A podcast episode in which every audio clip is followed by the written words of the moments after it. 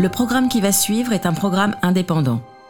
Les francs-maçons de la voûte arc-en-ciel ne s'expriment en aucun cas au nom de leurs obédiences, de leur loge, d'un parti politique, d'une entreprise, d'une association ou de quiconque à part eux-mêmes. Les frères et sœurs présents s'expriment uniquement en leur nom et en toute liberté. Bonne émission La bóveda del arco iris. La voûte arc-en-ciel, The Rainbow Arch. un espace ouvert à la diversité sur Radio Delta. Une émission proposée par Stanislas Kalimerov avec Jérémy et Mauricio Franco. Un programme produit et réalisé par JSB Conseil. Bienvenue dans ce ciel rempli de couleurs. Bonjour à tous. Aujourd'hui, nous, et à toutes évidemment, nous recevons Grégory Tilliac, qui est le délégué général et programmateur du 26e Festival du film LGBT de Paris, Chéri Chéri, qui aura lieu donc du 14 au 24 novembre 2020. Nous, bonjour Grégory. La voûte arc-en-ciel, l'invité du jour. Grégory, nous sommes vraiment heureux de te, te- te recevoir aujourd'hui. Et, et parle-nous de, de ce festival Chéri Chéri. Alors je dirais que c'est euh, un festival qui dure, hein, qui existe hein, depuis maintenant 26 ans. Euh, notre mission est avant tout d'honorer et de célébrer euh, l'idée qu'il puisse exister une culture LGBT et en être fier. Euh, donc depuis maintenant 26 ans, euh, Chéri Chéri donne une visibilité, euh, un écho à toutes les luttes hein, pour la dignité et la fierté LGBT et constitue donc un moment essentiel de ralliement, de présentation, de représentation des acteurs de ce combat. Donc notre festival, c'est avant tout un festival cinéphile euh, qui présente le, le meilleur des cinématographies LGBT dans le monde. Et c'est un festival qui présente environ euh, 70 longs métrages et 80 courts dans les sites MK2 qui sont euh, le MK de Beaubourg, MK de Quetzan et MK de Bibliothèque. Et- Voilà en résumé. Et il faut préciser que c'est un festival international. Il s'agit bien évidemment d'un festival international. Euh, il y a énormément de nationalités qui sont représentées euh, de tous les continents. Euh, je dirais qu'il y a environ une quarantaine de nationalités représentées, oui. Mm. Ce qui est impressionnant. Et dans, dans ton parcours, j'ai vu que tu avais fait euh, l'Institut national de l'audiovisuel, et puis. Sciences Po, Histoire et Civilisation, et on en reparlera après parce que c'était intéressant. Et puis que tu travailles aussi avec euh, Tamaris Film. Avec Ciné Tamaris, oui, tout à fait. La société d'Agnès Varda, oui. Rouge, orange, jaune, vert, bleu, violet, la voûte arc-en-ciel. L'émission qui taille sa pierre en couleur sur Radio Delta.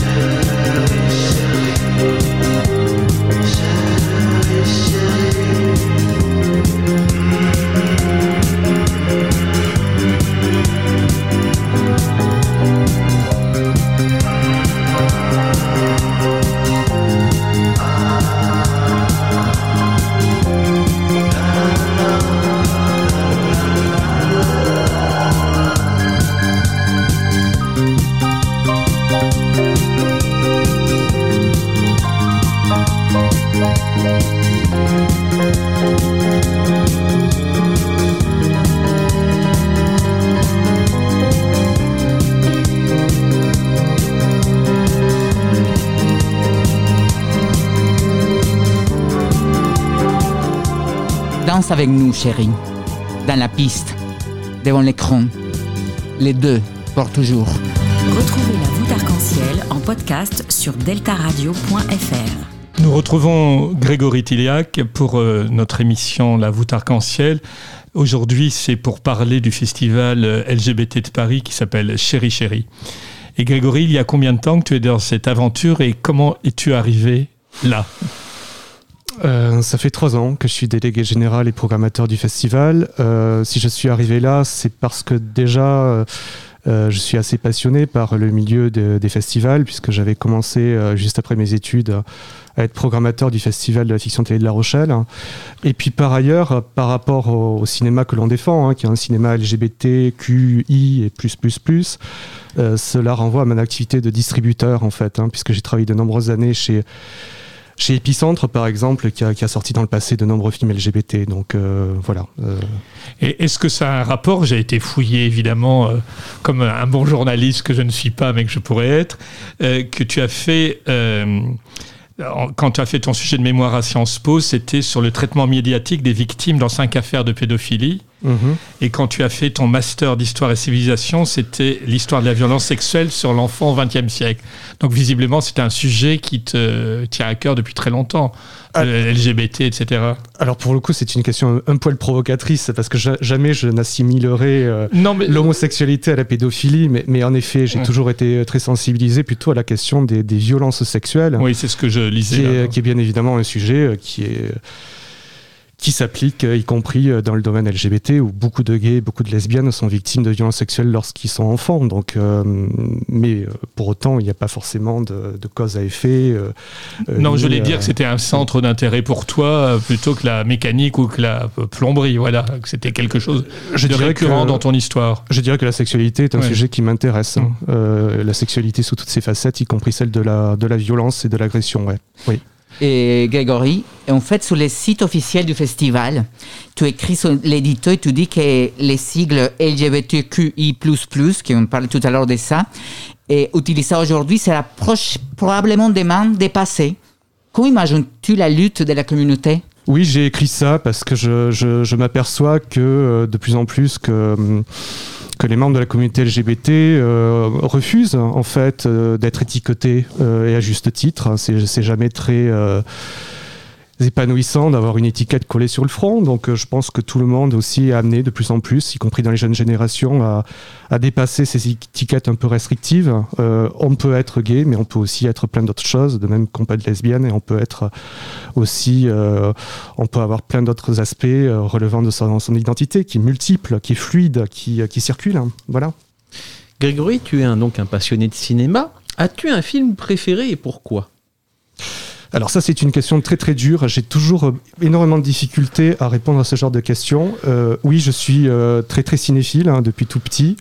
J'ai vu des milliers, des milliers de films. Il y a des réalisateurs que j'aime, que j'affectionne bien entendu, mais c'est très difficile pour moi de retenir un, seul titre. J'ai une cinéphilie qui est, très large, qui ne se cantonne absolument pas seulement au domaine LGBT. Euh, donc je, je peux aimer tout autant euh, les films de John Ford comme les films d'Hitchcock, comme David Lynch ou, euh, ou Gaspard Noé. En fait, euh, j'évite de me cantonner dans une cinéphilie trop, euh, trop restrictive. Quoi. Et peut-être que ton choix muni- euh, musical nous amène à Agnès Varda. La voûte arc-en-ciel, ça ne sera jamais pareil. Toutes portes ouvertes en plein courant d'air.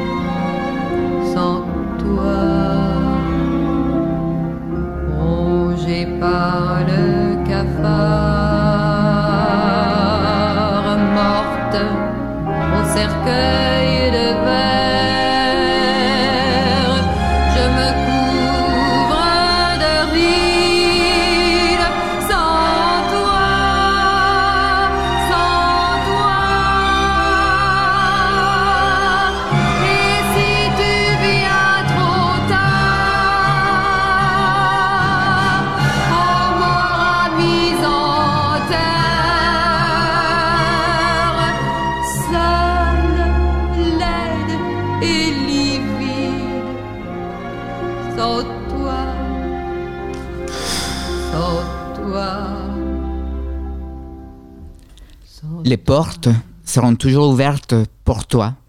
Nos plages sont là. Mon corps est là. Alors, pourquoi tu ne viens pas? Dans cette voûte, les étoiles sont les invités. La voûte arc-en-ciel, c'est des chroniqueurs, une playlist personnalisée et vous? Grégory, pourquoi tu choisis cette chanson? Tu nous disais hors antenne quelque chose d'incroyable. J'ai choisi cette chanson tout, euh, d'abord parce que je voulais rendre un petit peu hommage à Agnès Varda, euh, une grande dame du cinéma français qui nous a quittés il y a un an et demi. Euh, J'ai collaboré avec elle pendant plusieurs années euh, et je continue d'ailleurs à collaborer chez Ciné Tamaris avec sa fille Rosalie. Euh, c'est un film que j'aime énormément, dont je m'étais je m'étais occupé même de la distribution du film il y a quelques années hein, en version restaurée. Et, euh, et en effet, j'ai un grand amour. J'aurais pu citer d'ailleurs ce film à la question de tout à l'heure, Cléo de 5 à 7, qui fait partie de, de mes films préférés. Euh, et donc, pour l'anecdote, en effet, c'est le film préféré de, de Madonna, donc qui voulait en faire un remake il y a une vingtaine d'années et euh, qui voulait récupérer les droits auprès d'Agnès, mais qui a toujours euh, refusé. Voilà, donc, euh, donc pour l'anecdote, en effet, c'est un film qui a beaucoup circulé dans le monde et qui, est, et qui continue à être très admiré. Ouais. Pour en revenir à, Chéri Chéri, tu es programmateur, mais est-ce que tu es tout seul ou co- comment se fait le choix? Comment ça se passe d'être programmateur? Je dirais que c'est vraiment un travail à l'année. Euh, en fait, c'est un travail qui démarre dès le, mois de janvier. hein. Euh, on est une petite équipe à Chéri Chéri. Ça fait aussi partie de mon choix. En fait, je je suis pas euh, très partisan d'avoir des équipes très très larges. hein. Je trouve que ça freine en fait la, capacité de décision et ça rend pas euh, très très efficace. Donc, euh, j'ai opté pour une petite équipe de, de cinq programmateurs. Euh, et donc moi je travaille à l'année donc pour Chéri Chéri, je visionne des films dès le mois de janvier. Il y a une première salve en fait de films LGBT qui nous est proposée avec le Festival de Berlin, hein, qui est un festival qui propose énormément de films euh, LGBT. Ensuite ça se poursuit avec le Festival de Cannes et ensuite on ouvre les candidatures officielles à partir du mois d'avril sur notre plateforme Film Freeway. Donc au final euh, on reçoit en effet énormément de propositions, plus, je dirais plus de plus de 500 propositions de longs métrages et euh, plus de 800 de, de courts métrages. Pour en Ouais. garder combien au final? Pour au final en garder 70, 70 longs métrages et, et 80 courts. Donc c'est euh, en effet une sélection assez drastique.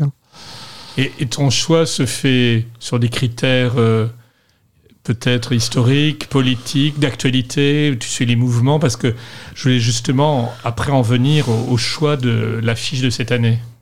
Alors c'est vraiment des critères qui s'entrecroisent. Je dirais que le premier critère, c'est vraiment le critère de la qualité et de l'audace. Ça, c'est vraiment le premier critère. Euh, par ailleurs, il y a d'autres critères qu'il faut qu'on prenne en compte. C'est celui de la parité. Il faut que les femmes soient représentées aujourd'hui. Euh, ma grande chance, c'est que dans le domaine LGBT, il y a beaucoup plus de, de femmes réalisatrices que dans le reste de la production. Donc euh, euh, ma démarche ne peut pas être totalement volontariste à ce niveau. Elle est, elle est plus naturelle que volontariste. Et par ailleurs aussi, on veille à ce qu'il y ait une un certain équilibre trouvé entre les films gays, les films lesbiens, les films trans et intersexes, les films queer. Enfin, on, on veille vraiment à ce que tout le monde se sente représenté, et y compris aussi à travers les, les origines géographiques. On, on souhaite vraiment que, que tous les continents soient là, euh, tout en euh, sachant euh, qu'aujourd'hui, il y a en effet un continent dans le monde qui brille par sa vitalité et son audace, c'est l'Amérique latine, en effet, qui, est, qui surreprésentée à juste titre. Quel est finalement ton quotidien, Grégory, en tant que au festival Chéri Chéri? Tu, euh, tu, tu nous parlais là de 500 films, 800 courts-métrages. Est-ce que ça veut dire que tu dois les visionner tous? Est-ce que ça veut dire que tu dois aller sur les autres festivals comme euh, à Cannes ou autres Co- Comment tu fonctionnes au quotidien dans, ton travail? En fait, je visionne beaucoup de films par, euh, par lien de visionnage. Je peux pas me déplacer dans tous les festivals qui existent. Je dirais que je me déplace au Festival de Berlin et au Festival de Cannes, voilà, qui sont les deux principaux festivals pourvoyeurs de, de propositions cinématographiques LGBT. Euh, voilà, mais sinon, pour le reste, je vois en effet énormément de, films en lien. Et comme le festival 2020 s'approche, évidemment, on- nous avons tous envie d'y aller, de voir des films incroyables, de découvrir plein de belles images. Par exemple, pour l'ouverture du festival 2020, vous avez choisi le film Ammonite de Francis Lee. Il avait déjà été aussi au festival. Racontez-nous un peu l'histoire. Euh, Déjà, on commence à faire les, rêver les gens. Alors en effet, Ammonite, c'est le nouveau film de Francis Lee qui avait réalisé Seule la Terre, euh, qui était notre film d'ouverture il y a trois ans à Chéri Chéri. Donc euh, Seule la Terre, c'était un film euh, magnifique, un film qui avait très bien marché d'ailleurs en salle, excellent accueil critique et public. C'était une love story gay. Je dirais qu'Ammonite est vraiment dans la pure continuité de, ce film-là. Sauf que cette fois-ci, c'est une love story lesbienne, voilà, avec Kate Winslet et Cyrus Ronan. Et on retrouve totalement euh, l'identité euh, de ce cinéaste euh, qui est qui dans une démarche à la fois poétique et, euh, et très réaliste. Euh, c'est un film où lyrisme sec, euh, qui est superbement interprété. Euh, c'est un film qui parle voilà d'amour, d'éveil aux sentiments, euh, d'éducation sentimentale, et qui le fait vraiment avec un, avec une rare sensibilité et avec un grand brio quoi. Donc c'est un film qui vraiment qui cumule toutes les qualités, à la fois dans le traitement, euh, sur le plan formel. Vraiment, c'est un film remarquable. Nous allons faire, nous faire entendre, je bégaye là, parce que c'est émouvant ce que tu dis, ton choix musical pour euh, le troisième titre. J'aime les personnes ouvertes d'esprit. Tu es au bon endroit Sous la voûte arc-en-ciel sur Radio Delta. dans ma veste de soie rose. Je déambule morose. Crépuscule est grandiose.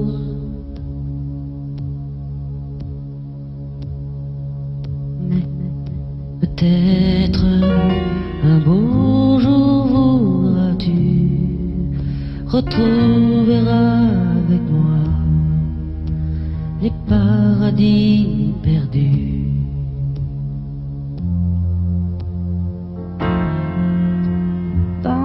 Un peu maudit, un peu vieilli dans ce luxe qui s'effondre. Te souviens-tu quand je chantais dans les caves de Londres, un peu noyé dans la fumée, ce rock sophistiqué, toutes les nuits, je restais là. Peut-être un beau jour voudras-tu retrouveras avec moi les paradis perdus.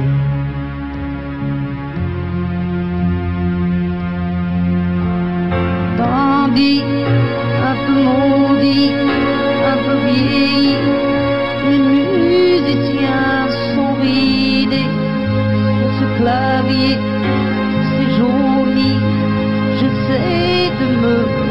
rappeler encore une fois les accords de ce rock sophistiqué qui étonnait même les Anglais. Peut-être un beau jour voudras-tu retrouver avec moi les paradis?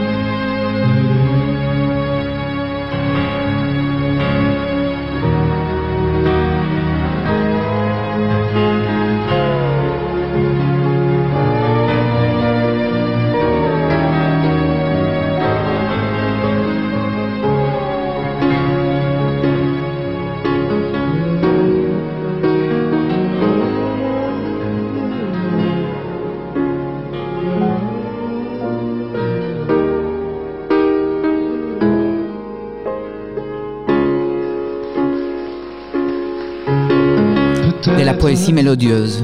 une musique chargée de sensibilité. Peut-être le paradis est là. La voûte arc-en-ciel, l'invité du jour. Nous retrouvons Grégory. Tu nous as parlé de, de ton choix de programmateur, du choix un peu international.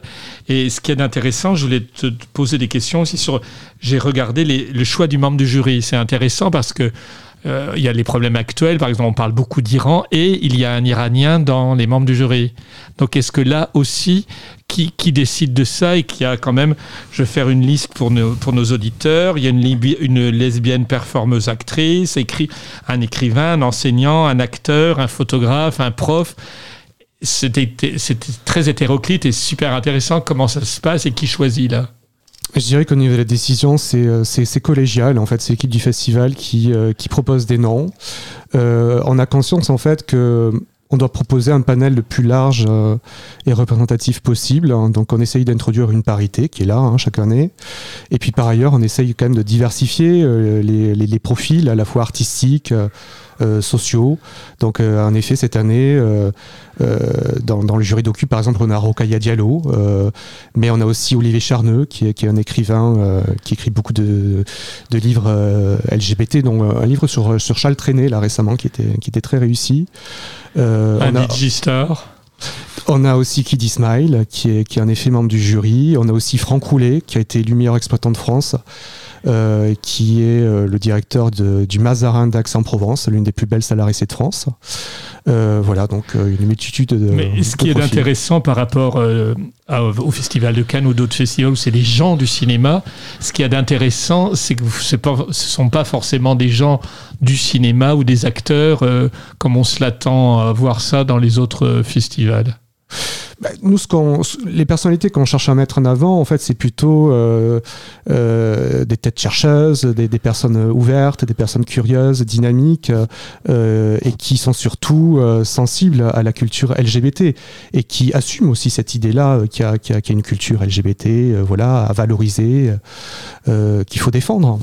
Grégory, c'est- cette réponse, euh, ça m'amène beaucoup à, à ma question parce que, évidemment, vous représentez le cinéma de Paris, quoi. C'est les festivals de Paris. Et Paris, au niveau international, évidemment, avec mon accent, vous savez, je suis étranger.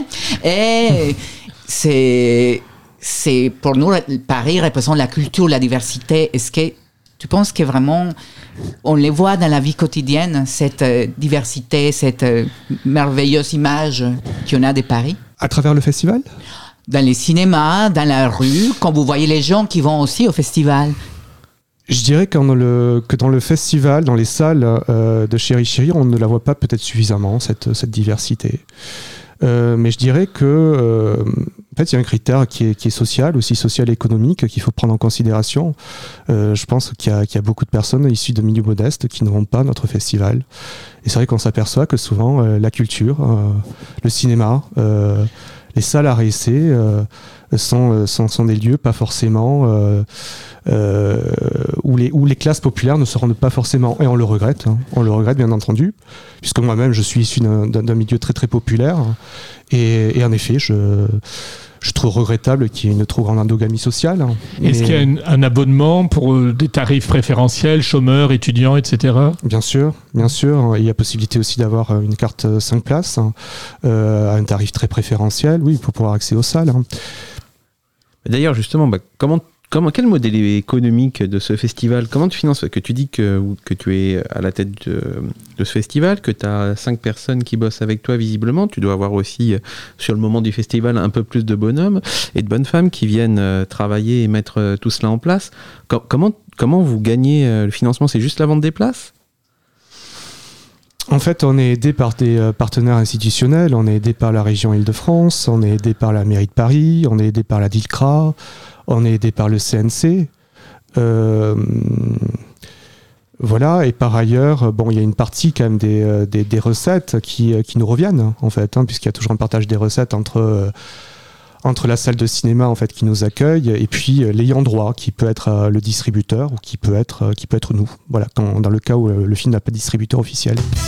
La voûte arc-en-ciel, ça ne sera jamais pareil. Nous allons entendre maintenant la chronique de Mauricio. Réalité et fiction. Quotidiennement, nous nous retrouvons face à des innombrables, innombrables événements qui changent notre perception de la vie, des faits réels et des histoires imaginaires. Comment arriver à différencier ces expériences? La fiction peut nous aider à comprendre les mondes qui nous entourent et nous permet de décoder et donner de nouvelles interprétations. Selon Umberto Eco, la fiction narrative nous permet d'approfondir la connaissance du monde. Grâce au récit, nous donnons de l'ordre, du sens aux expériences de la réalité. Pour lui, la réalité et la fiction sont plus interconnectées que l'on y croit. La vie est un mélange de vérités et d'idées imaginaires. Il y a le concret, la matière, le palpable, le pratique qui ne peut pas exister sans son opposé, l'abstrait, le spirituel, l'invisible, les symboles. Le cinéaste André Téchiné, dans une interview, disait Le cinéma, c'est pour apprendre à aimer la vie et les autres. Aimer la vie, c'est accepter que nous ne pouvons pas trouver l'explication à tout. Que la seule façon est de s'enrichir avec les autres. Le festival Chéri Chéri met en valeur sur grand écran la diversité du monde entier. Depuis plusieurs décennies, il a projeté l'évolution de la société et la lutte contre les discriminations. Voici un festival qui, dans la fiction, ne parle que des réalités, avec un grand R, et qui nous fait rêver chaque année. À toi, elle. À moi, J. À nous, B. À vous, T. À eux, Q. Puis à mes amis I. Plus tous ceux qui sont avec nous. Retrouvez-nous en podcast sur deltaradio.fr. Nous retrouvons Grégory Tilliac, qui, nous, qui est le délégué général et programmateur du Festival de films LGBT de Paris. Et avec euh, ces problèmes actuels, je présume, Grégory, que ça va changer les paramètres, ce fameux couvre-feu. Parce que j'ai vu que toute la programmation, c'était des films à 20 heures. Comment Des films, euh, des films à 20h, Ouais. mais aussi à 22h. hein. Oui. Euh, oui, ça a changé euh, beaucoup de choses en effet. Il y a- on avait une grille des séances qui était euh, validée, qui était actée la semaine dernière. Et en effet, je dois, je dois tout reprendre en fait depuis le début euh, pour, euh, bah, pour prévoir des, euh, des horaires aménagés. euh, en effet, donc euh, c'est un sacré bouleversement. euh, mais bon, on fait, on fait avec. hein, euh, on Et- est obligé de s'adapter. Et ton partenaire depuis des années, qui est MK2, qui vous aide énormément, tu en parlais il y a quelques secondes hors antenne, euh, va aussi forcément s'adapter à ses horaires. MK2 nous soutient totalement. Euh, donc pour éviter d'envoyer des films euh, au casse-pipe à, 8h ou 9h du matin. Mais ils ont annoncé ce matin que les- certains cinémas allaient faire des séances à 8 heures du matin à 3 ou 4 euros. Tout à fait, Mhm. MK2 va instituer ça, mais malheureusement, moi, je ne peux pas euh, remonter de manière artificielle toute notre grille parce que ça nous obligerait à tout commencer à 9h du matin, euh, tout en sachant que sur les trois quarts des films qu'on présente, c'est en présence d'équipes de films. Donc, euh, du coup, MK2 a, très gentiment accepté de, de nous mettre à disposition une salle supplémentaire sur, euh, sur les deux sites concernés, quoi, MK2 Beaubourg et MK2 Quai. Ce qui nous permet euh, de présenter les films, en dépit de tout, à des horaires raisonnables, à des horaires adaptés. Vous avez jamais pensé peut-être avec les- la situation et les mondes modernes, faire aussi les festivals de façon virtuelle pour les gens qui ne peuvent pas y aller Alors ça, c'est vraiment une question euh, assez complexe. Euh, c'est quelque chose que l'on ne veut pas faire parce qu'on est très attaché à la salle de cinéma. Euh, depuis la crise du coronavirus, il faut savoir que le marché s'est quand même écroulé avec une chute de 50% des, des entrées, ce qui est absolument énorme. Mais je précise toutefois que la France est le pays au monde qui s'en sort le mieux, puisqu'aux États-Unis et dans plein d'autres pays au monde, la chute est de 90%. Euh, donc dans un contexte où, les exploitants euh, euh, sont dans un état d'angoisse abominable et qui craignent hein, pour la survie de leur salle, c'est un devoir, un devoir citoyen de notre part de les soutenir et de les accompagner dans leur combat. Donc, euh, donc pour nous, c'est inconcevable hein, d'organiser ça euh, euh, virtuellement, à moins qu'on y soit totalement contraint, lorsque c'était le cas pendant le confinement, où toutes les salles étaient fermées. Mais là, dans la mesure où les salles restent ouvertes, on continue à les accompagner un maximum. J'ai envie de parler un petit peu de franc-maçonnerie, puisque nous sommes quand même une radio LGBT franc-maçon, enfin en tout cas pour l'émission. Avec euh, une, une petite information déjà, sa- sachez que habituellement, les maçons, une fois qu'ils ont fini euh, leur ren- rencontre, font des agapes. Alors qu'est-ce que sont les agapes? C'est tout simplement un repas fraternel où on mange euh, entre nous, c'est très sympa. Et euh, ces agapes, agapes, ça vient du mot amour, justement. Voilà, mais l'amour fraternel, justement. Agapé, en latin. Agapé en latin, exactement. Quel est le symbole pour toi de l'amour euh, dans tous ces films-là? Que- Quel lien tu y mettrais avec euh, cette notion d'amour? Qu'est-ce que ça représente pour toi l'amour? L'amour, ça représente un sentiment euh, très complexe, très ambivalent, qui pour le coup est très très difficile à définir. L'amour prend diverses formes. C'est pas forcément qu'un sentiment positif, c'est un sentiment aussi qui peut cacher des choses moins avouables. Je pense qu'à Chéri Chéri, on a une représentation bien déclinée de ce sentiment-là, euh, voilà, que, que moi je trouve euh, très, euh, très ambivalent, à la fois très pur et très impur aussi. Voilà. Et ce qui est intéressant dans, dans notre émission, c'est pour ça que je demande toujours le, choix mu- musical de nos invités, de notre invité qui est toi, Grégory, aujourd'hui. Et tu as choisi des chansons très romantiques, assez tristes, les paroles. C'est toujours des gens qui se quittent ou qui sont en train de se quitter. Et finalement, tu es assez romantique comme garçon. Euh, romantique, euh, peut-être. hein. Euh, je pense surtout que je suis plutôt mélancolique, hein. Mais une mélancolie heureuse, je dirais une mélancolie assez euphorique. hein. Et, c'est ce qui transparaît, je pense, dans les, dans les choix de musicaux que j'ai que j'ai choisis. Maintenant qu'on ouvre no- notre cœur, et il y a quelque chose évidemment, comme gay, il y a toujours un film qui m'a marqué ma vie, comme gay, ou même des séries, quoi. Et c'est quoi un film, un film qui a marqué peut-être cet moment où Grégory, il, voulait, il s'est donné l'option, a fait son coming out, je sais pas, bon, je ne connais pas par rapport à ça la, façon comment tu l'as vécu, mais c'est quoi les films qui a marqué peut-être cette époque, c'est Grégory adolescent Hum, Concernant les films LGBT, euh, Oui. moi, moi, je dirais plutôt, je dirais Les Réseaux Sauvages d'André Téchiné, en effet, qui est, euh, qui est un film qui m'avait beaucoup marqué lorsque j'étais adolescent. Euh, il y en avait un autre aussi qui s'appelait Beautiful Thing, euh, qui sera d'ailleurs présenté en version restaurée à Chéri Chéri cette année. Euh, il y avait aussi Ceux qui m'aiment prendre le train de Patrice Chéreau, qui m'a également euh, beaucoup marqué. Euh, c'est vrai que le. Je dirais pas que c'est le coming out, c'est plutôt la découverte de mon homosexualité, parce qu'il y a toujours un décalage entre sa propre découverte et puis le, fait de l'annoncer euh, à sa famille ou publiquement. Euh, je dirais que les films qui m'ont accompagné, en effet, euh, lorsque j'ai décou- découvert mon homosexualité, ça serait ces, titres-là, donc entre 95 et 1998, voilà, pour être exact.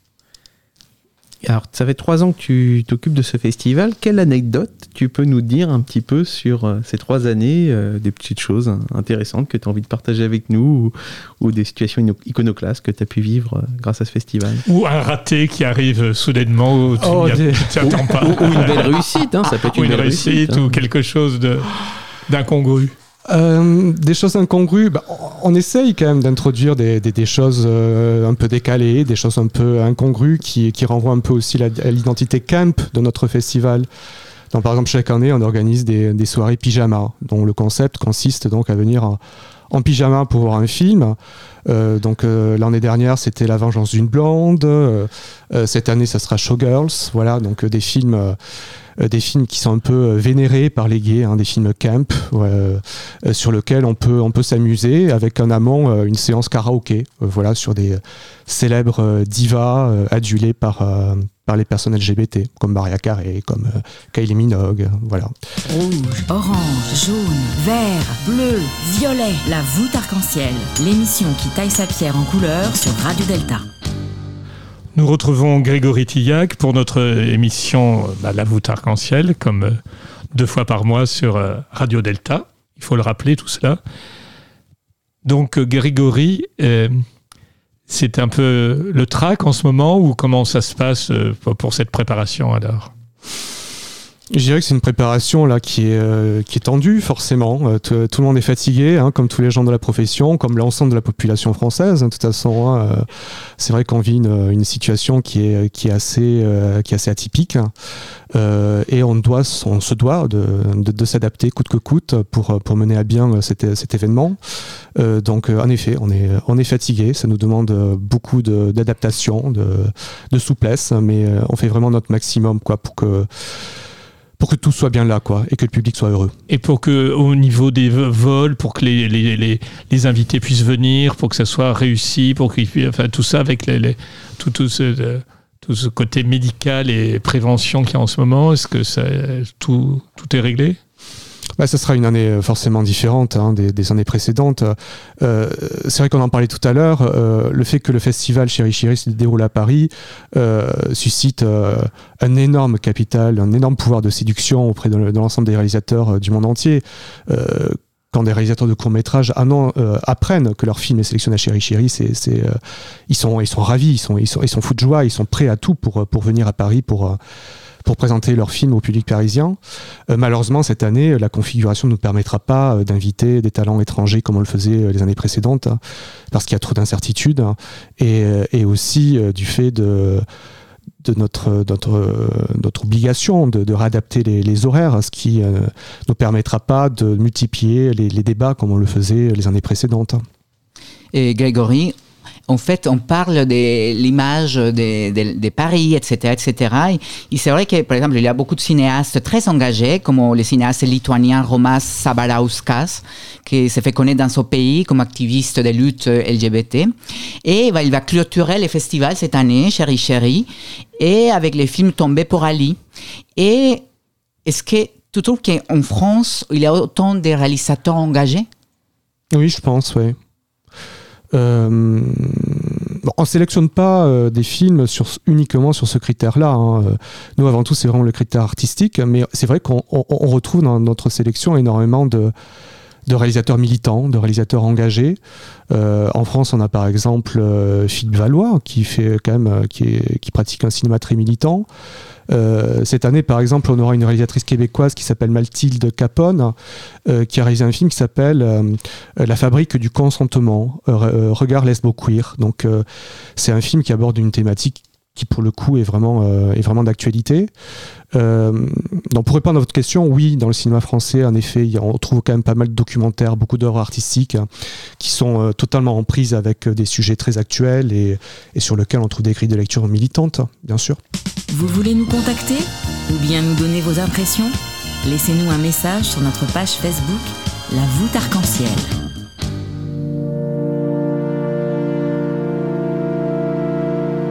Rouge, orange, jaune, vert, bleu, violet, la voûte arc-en-ciel, l'émission qui taille sa pierre en couleur sur Radio Delta.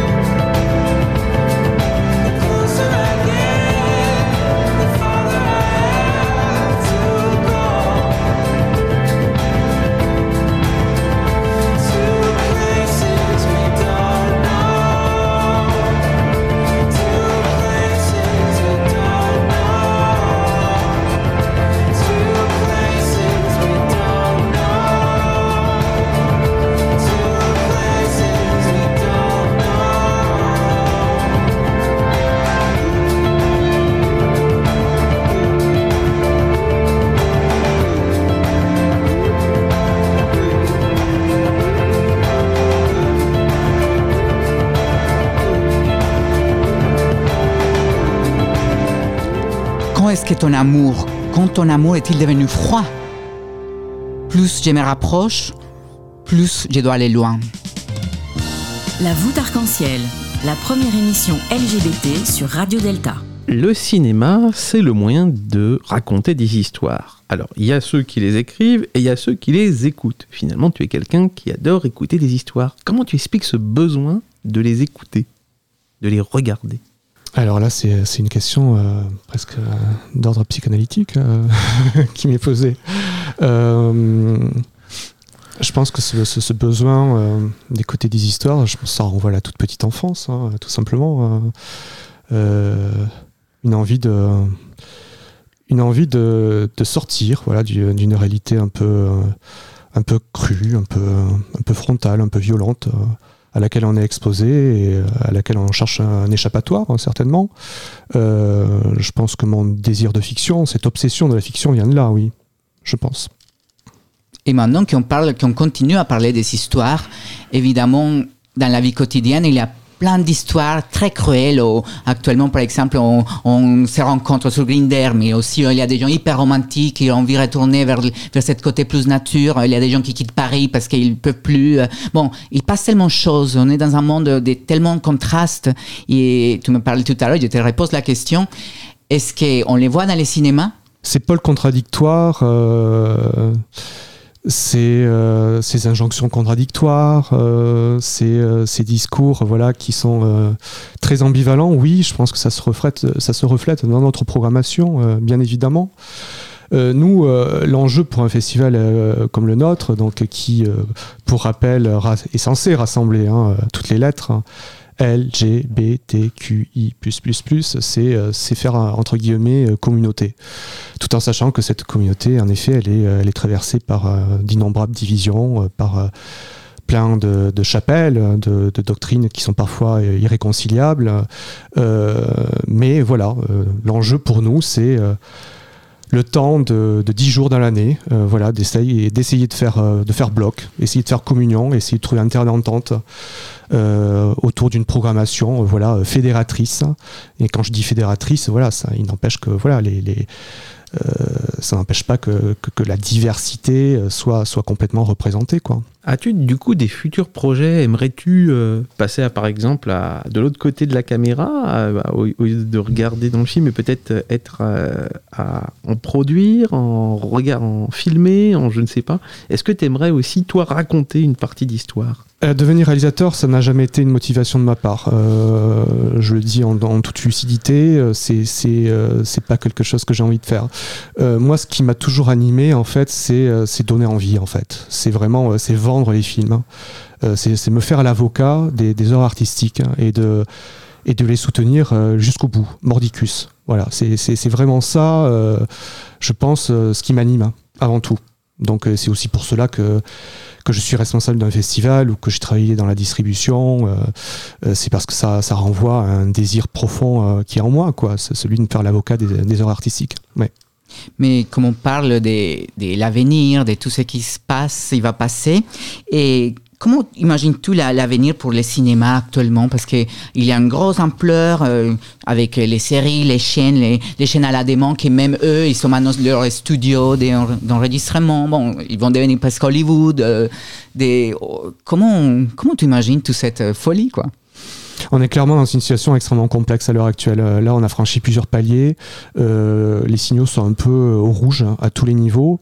Et d'ailleurs, la décision du couvre-feu gouvernemental, bon, moi, je ne vais pas émettre de, jugement, je ne me permettrai pas, mais euh, c'est clair que, que les exploitants sont dans une situation, les distributeurs, l'ensemble de la profession est dans une situation très très inquiétante. hein.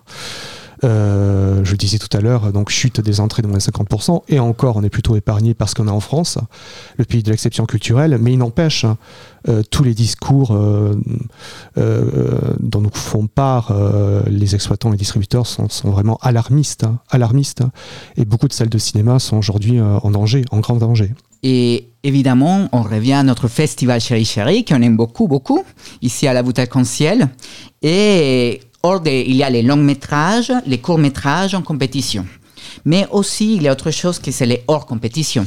C'est évidemment des films comme actuellement, vous allez avoir un film qui s'appelle You Don't Know Me, qui vous l'est présenté comme un film incompris qui revient 25 ans après. de son échec commercial.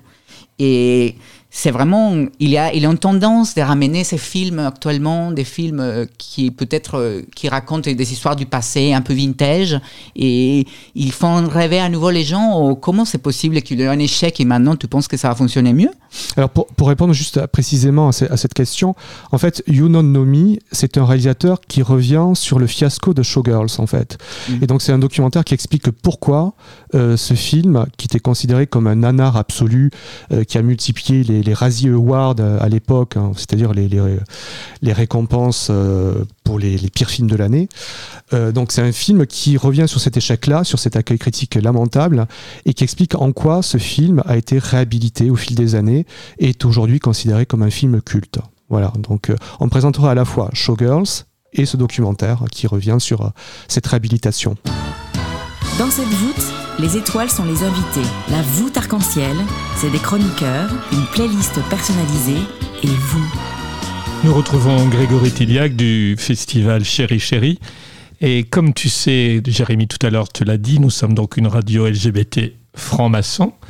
Est-ce que tu remarques toujours les symboliques dans les films? Est-ce que j'ai fait une petite recherche de mon côté et j'ai trouvé 240 films avec des symboliques maçonniques? Est-ce que quelquefois tu fais attention ou, des acteurs même, euh, on va le dire parce qu'ils ne se cachaient pas à l'époque, Laurel et Hardy, Hardy était franc-maçon et il y a un Laurel et Hardy où il marque vraiment, il montre les symboles et tout. Est-ce que tu prends, fais attention à toutes les sous-entendus ou les symboliques euh, cachés dans les films que tu choisis ou, tu ne les vois pas forcément? Oui, je suis assez, assez, assez attentif à ce langage symbolique, euh, tout à fait. Alors, il y a- Enfin, c'est très variable en fonction des cinéastes. hein. Il y en a certains qui, qui, euh, manient euh, avec, euh, avec dextérité la, symbolique, qui font ça de manière assez magistrale. Alfred Hitchcock est un, est un maître en la matière. D'autres, en fait, ne sont pas du tout dans cette optique-là, en fait. Euh, D'autres sont plus dans, un- dans une approche euh, naturaliste, euh, purement réaliste. Donc, ils ne cherchent pas cette, la dimension allégorique, la dimension symbolique, ça ne les intéresse pas. Dans tous les cas, oui, c'est quelque chose qui me, qui me fascine assez. Par exemple, je suis, très admiratif de David Lynch, par exemple, qui manie, qui est un cinéaste hautement fétichiste d'ailleurs, et qui manie avec brio la symbolique, ouais. Dans les festivals, il y a beaucoup de parrains. Parce que j'ai vu que les logos, même, ça a beaucoup évolué. C'est chaque année, vous savez, des, gens qui vous accompagnent. J'ai vu des photos avec Rossi De Palma. Il y a, vraiment beaucoup de, personnages assez hétéroclites, comme votre festival. Et est-ce que ces gens-là, c'est eux qui viennent vers vous ou vous cherchez toujours des personnages un peu qui représentent euh, l'image du festival Chéri Chéri? Comme je disais tout à l'heure aussi, les logos, il y a eu un logo inspiré de, Pierre et Gilles, Thierry Mugler en a fait un. Enfin, c'est très ouvert. euh, Euh, alors con- concernant Rossi de Palma, euh, en fait c'était une membre du jury en fait, euh, ça devait remonter il y a, il y a 7 ans, je n'étais pas encore à Chéri Chéri. Euh, en effet, à une époque, on recherchait plutôt des personnalités euh, très très célèbres en fait, très glamour. On n'est plus forcément dans cette optique-là en fait, hein, euh, clairement. Euh, par contre, en effet, chaque année, on essaye de se diversifier un maximum et, et de faire des, des propositions artistiques assez originales concernant nos affiches. nos- Oui, décris-nous l'affiche 2020. alors, l'affiche 2020, en fait, c'est une relecture euh, queer et assez malicieuse des, Trois Grâces. hein. Euh, on a voulu faire passer un message un peu euh, œcuménique, insurrectionnel, je dirais. Un message en fait de un, message fédérateur en fait qui, qui puisse représenter à la fois euh, des personnes faisant partie de la LGBT, mais sans forcément être dans l'assignation au genre, en fait, sans pour autant coller des étiquettes. Donc euh, c'est c'est une affiche en fait qui est éminemment euh, queer en fait dans, dans son message. Rouge, orange, jaune, vert, bleu, violet. La voûte arc-en-ciel. L'émission qui taille sa pierre en couleur sur Radio Delta. Nous arrivons malheureusement à la fin de notre émission. Merci Grégory. Merci. Est-ce est-ce que tu veux nous dire une, une phrase de conclusion euh, sur ton festival? Euh, une phrase de conclusion, mais je donne tous rendez-vous hein, à Chéri Chéri. Euh, on vous attend euh, avec impatience et avec, un, avec un- une immense joie. Voilà, on espère que, que vous apprécierez euh, cette nouvelle édition. Je répète que c'est du 14 au 24 novembre 2020. Pour moi, vraiment, la conclusion que tout à l'heure nous avons parlé, c'est vraiment la, la radio et, et la voûte arc-en-ciel a aussi la même idée, c'est réconcilier les différences. Merci à tous. Retrouvez-nous en podcast sur deltaradio.fr.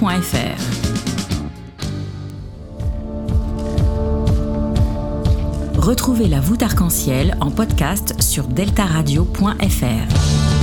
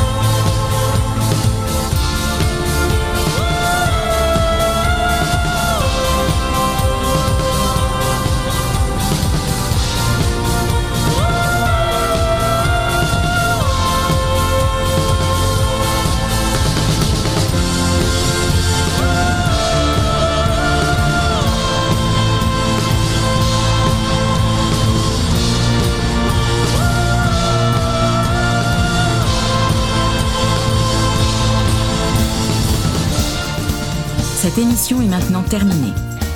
Mais la voûte arc-en-ciel ne s'arrêtera jamais de briller pour vous.